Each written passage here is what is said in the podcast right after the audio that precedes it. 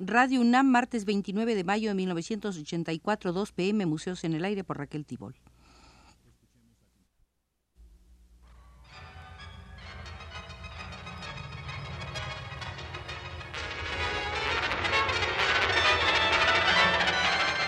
Museos en el Aire.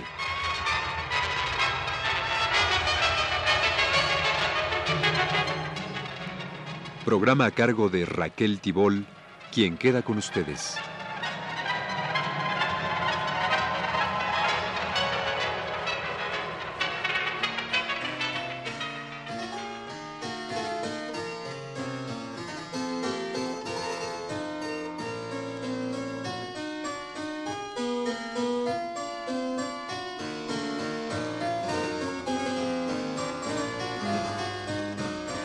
Iniciamos nuestra sexta y última visita al Museo de la Música Argentina.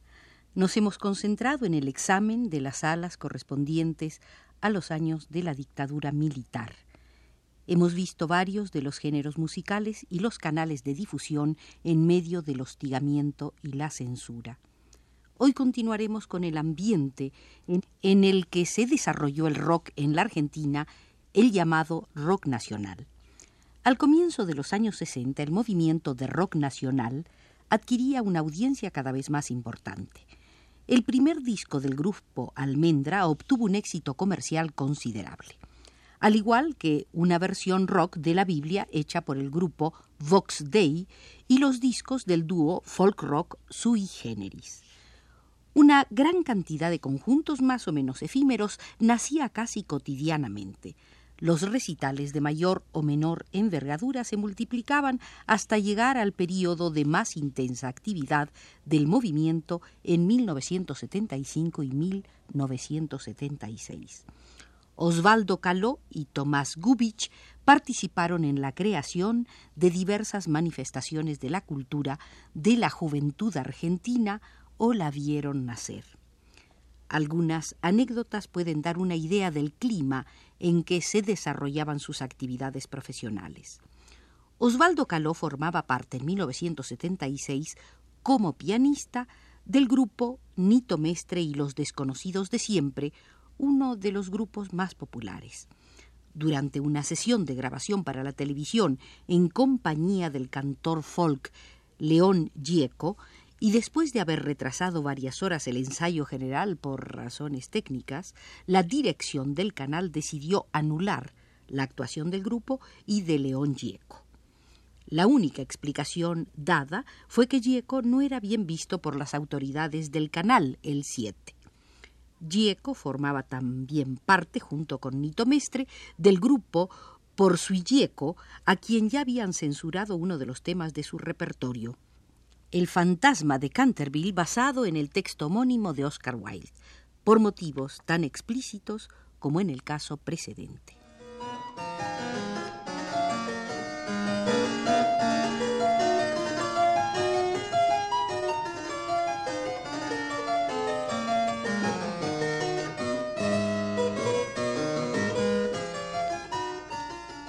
Durante una gira por el interior del país en diciembre de 1976, al final de un concierto en la provincia de Entre Ríos, un grupo de jóvenes se acercó a los músicos de los desconocidos de siempre para explicarles que disponían de muy poca información sobre la música de su generación.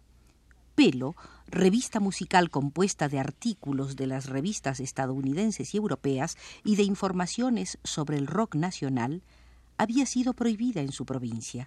Las autoridades eclesiásticas locales la consideraban amoral y habían tenido el acuerdo de las autoridades para esta prohibición.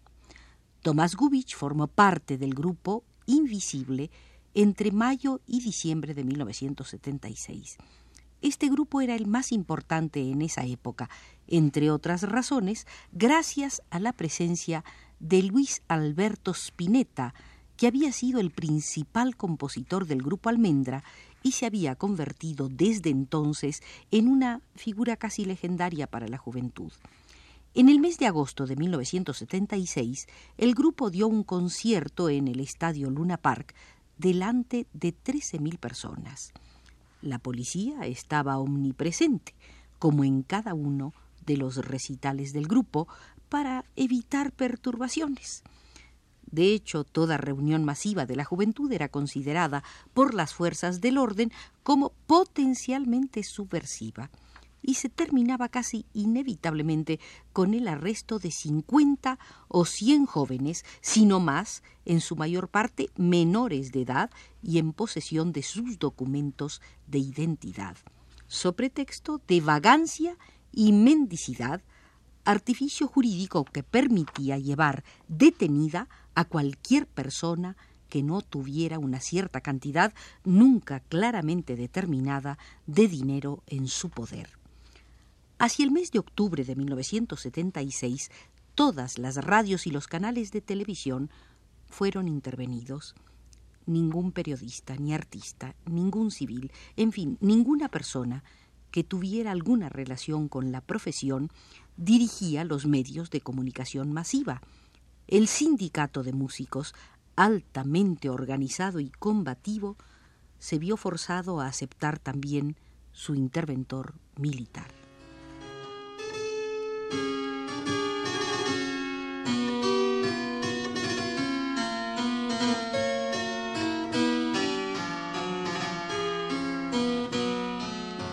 Durante ese periodo de 1976, el grupo Invisible fue víctima de la censura ilógica e indiscriminada que golpeaba tanto a Carlos Gardel, acompañado por guitarras, como a los Beatles o a los Rolling Stones.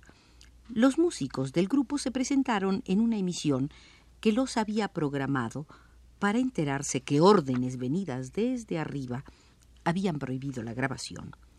En la misma semana eran aceptados en otro canal de televisión y en una emisora de radio. Una semana más tarde, la prohibición que pesaba sobre la primera contratación era levantada, pero las emisoras en que acababan de estar le cerraban las puertas. Única explicación de este fenómeno, la locura que los interventores sometían a los medios de comunicación, una locura que haría sonreír si no hubiera significado tantas muertes y tantos exilios. En diciembre de 1976, el grupo Invisible dio su último concierto en el Luna Park.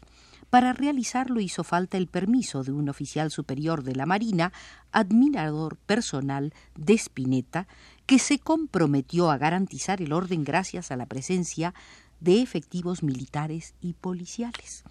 Simultáneamente fue retirada de la difusión la canción Las golondrinas de la Plaza de Mayo, donde se podía escuchar esta frase, y si las observas, comprenderás que sólo vuelan en libertad.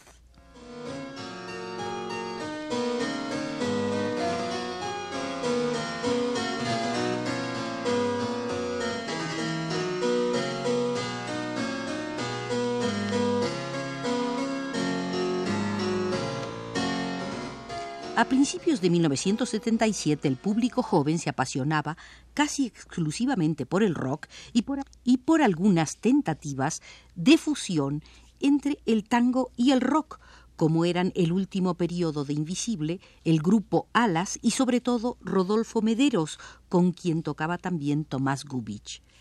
Astor Piazzolla trató de conquistar ese público elogiando en la prensa la nueva música argentina de los próximos 30 años. Paralelamente contrató a Gubich y a Caló para una gira europea, fundando su campaña publicitaria en esa integración de nuevos músicos bien conocidos por el público de rock. Los pasajes de avión de su viaje a París fueron pagados por el gobierno argentino gracias a una negociación de Piazzolla. De ese modo, las dos partes quedaban satisfechas. Piazzolla recibía un apoyo económico importante y el gobierno mejoraba su imagen a través de un músico prestigioso que no solo no criticaba el régimen, sino que además lo apoyaría públicamente a su vuelta a Buenos Aires. Desde esa época, pocos grupos resistieron el ahogo político, cultural y económico que sufrió la Argentina. Algunos eligieron el exilio, viendo en él la única posibilidad de lograr transmitir los mensajes de una gran parte de los jóvenes de la Argentina que se vieron obligados a callar.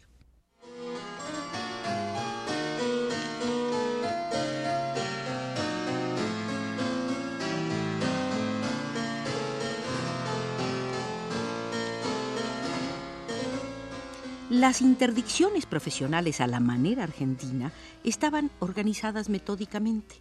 Comprendían tres tipos de listas que correspondían a diferentes categorías de interdictos. Aquel que solamente había osado pensar que el arte no es solo un entretenimiento y que la soberanía popular no es mera palabra, se encontraba con toda seguridad en una lista negra. Esta condenación le impedía toda actividad profesional. Los que estaban en una lista gris no podían ejercer su actividad profesional en los medios pertenecientes al Estado, teatros nacionales o municipales, televisión, radio. Eran los considerados dudosos por el gobierno, ya sea porque habían mantenido una actitud crítica hacia su política, ya porque conservaban relaciones de amistad con las personas consideradas como enemigos de la nación y que estaban incluidos en las listas negras. A las listas blancas iban todos los que habían podido salir de las listas precedentes proclamando su inocencia y su repudio al terrorismo, señalando que lo pasado fue duro pero necesario, y apoyando, aunque solo fuera con su silencio, al gobierno militar eran los que paulatinamente comenzaban a ser admitidos en los medios oficiales. Numerosos artistas argentinos, obligados al exilio, volvieron a su país en 1980 y declararon a la prensa que habían estado en el extranjero eh, por vacaciones, para trabajar o para hacer cursos. Hay que precisar que las personas incluidas en las listas no lo estaban exclusivamente por motivos políticos, sino también por razones de moralidad, homosexualidad, unión libre, etc. Esas listas dependían además del buen o mal humor de los funcionarios y de las actitudes arbitrarias del poder entonces variaban frecuentemente, pero siempre en el sentido de la agravación y la incrementación de los casos. Según parece, los organismos que elaboraban las listas no siempre se ponían de acuerdo entre sí y había casos en que un cuestionado en determinado canal de televisión podía actuar tranquilamente en otro o bien merecer en un medio la rehabilitación, en tanto otro lo mantenía en la congeladora.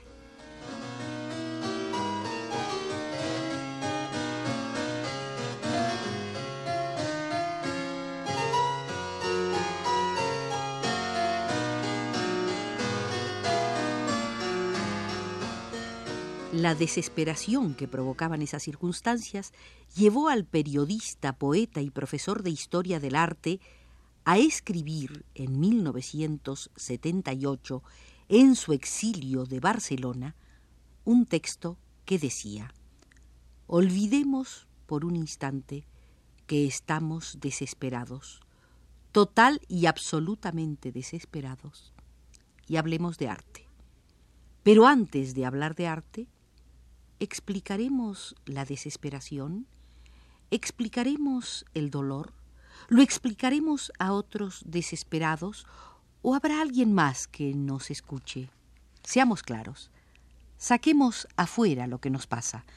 Estamos desesperados porque hemos debido enterrar demasiado a prisa a nuestros muertos, tan a prisa que ya ni siquiera hay un ángel que guarde sus rostros desesperados, porque hemos conocido demasiado horror, porque hemos salido del horror, como si se pudiera salir del horror. Pero no solo estamos desesperados, también reventamos de asco, asco de esa terrible plaga de asesinos que están sentados en un trono de cadáveres, asesinos que huelen a sangre y que se esconden como ratas de posilga detrás de la palabra paz, detrás de la palabra orden, detrás de la palabra honor.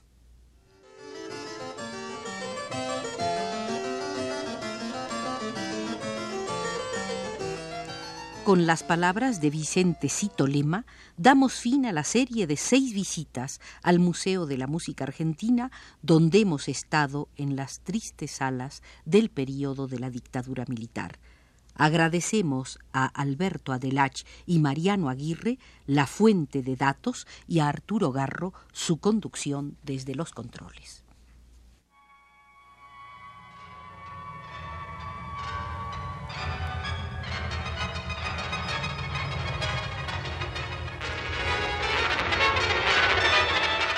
Este fue Museos en el Aire.